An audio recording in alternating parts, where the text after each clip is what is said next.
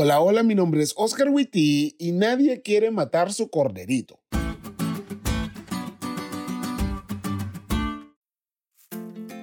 Imagínate que sos un niño judío y te regalan un corderito.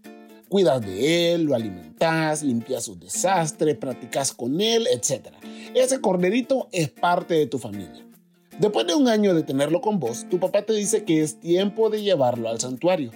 Al principio no entendés mucho al respecto, sin embargo, obedeces. Y cuando llegan allá, tu papá vuelve a tener esa conversación que había tenido con vos hace algunos meses. Eres un pecador, hijo, y tu pecado merece la muerte. Sin embargo, Dios prometió que vendría a tomar tu lugar. Pero mientras Él viene, alguien sin culpa debe tomar el lugar en el que te han puesto tus pecados. Junto al sacerdote te pasan un cuchillo y te dicen, este corderito no tiene la culpa de tus pecados así como Dios tampoco. Pero es este corderito el que va a tomar tu lugar. Y tú debes matarlo. Y quizás vos me digas, pastor, qué horror, qué asqueroso, doloroso y barbárico. Y yo te diré, lo sé, así como tus pecados. Es que amigos, el sistema de sacrificio debía hacer énfasis en al menos dos cosas. Número uno, el pecado mata.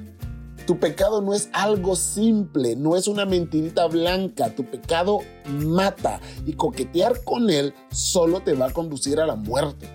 Así de asqueroso es el pecado. Y número dos, Dios está preparando un sustituto, alguien que va a tomar tu lugar, Dios que va a morir en tu lugar. Quizás el sistema de sacrificio fue terrible, pero igual de terrible es lo que tuvo que pasar Jesús, el que no tenía culpa por vos y por mí. Hoy ya no tenemos que matar a ningún animalito, aunque a veces quisiera que así fuera, porque quizás así nos abstendríamos de pecar tanto y con tanta impunidad. Y no debemos matarnos, porque el centro de todo el plan de salvación es la muerte sustitutiva de Jesús simbolizada durante siglos por el sacrificio de animales, cada uno de los cuales es un símbolo de la muerte de Jesús en la cruz, como el Cordero de Dios que quita el pecado del mundo. Y ese reemplazo ya se efectuó, y gloria a Dios por eso.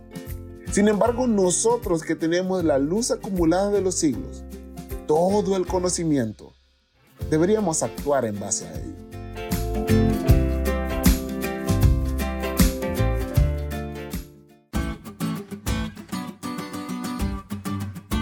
¿Te diste cuenta de lo cool que estuvo la lección? No te olvides de estudiarla y compartir este podcast con todos tus amigos.